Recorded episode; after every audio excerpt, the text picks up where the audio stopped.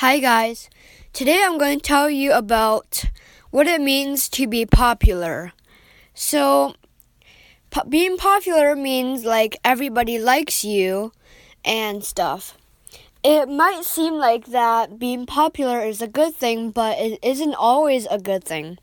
For example, you always have people swarming around you, and uh, if you don't like attention or and but you're popular anyways, then people will obviously just go around you and you might be shy and stuff.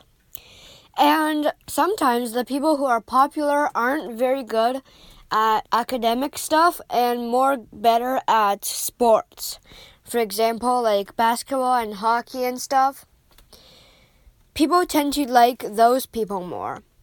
As age goes on in different like different like as we get older, the classification of popular people gets different.